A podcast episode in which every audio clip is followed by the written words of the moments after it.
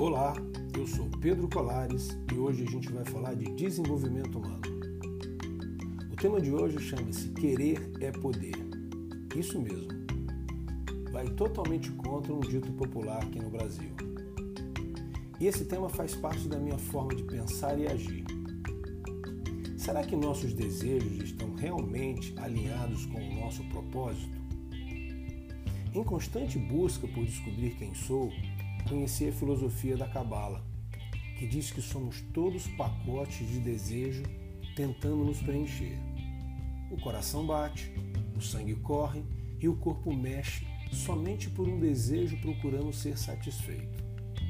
Alguns buscam fama, outros enriquecimento, pessoal ou espiritual. Ou querem viajar e ganhar o mundo, cuidar da natureza, quem sabe. Há ainda os que acreditam que a riqueza irá saciar todos os seus desejos e os que querem atingir a eliminação. Mas muitas vezes nosso desejo é manipulado. Toda ação do mundo físico é movida por uma necessidade de preenchimento. E são tantos estímulos externos que, em vez de ajudar a descobrir quem somos, eles nos atrapalham. Eu não sei quem eu sou, mas alguém disse que preciso de tal coisa. Daí vejo um outro que tem, então vou lá e desejo.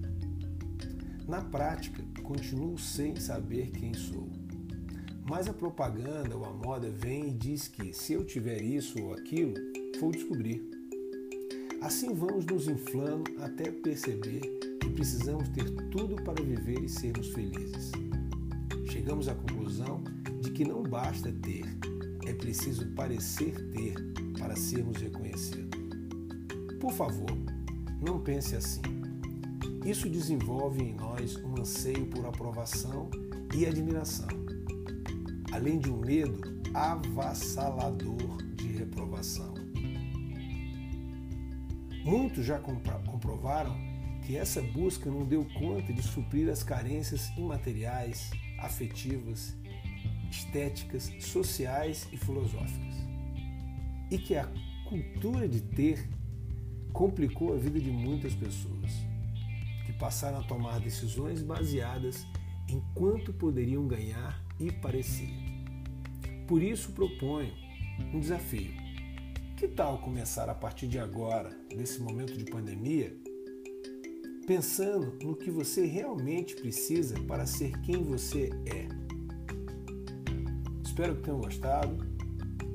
Até o próximo episódio e fiquem em boa iluminação.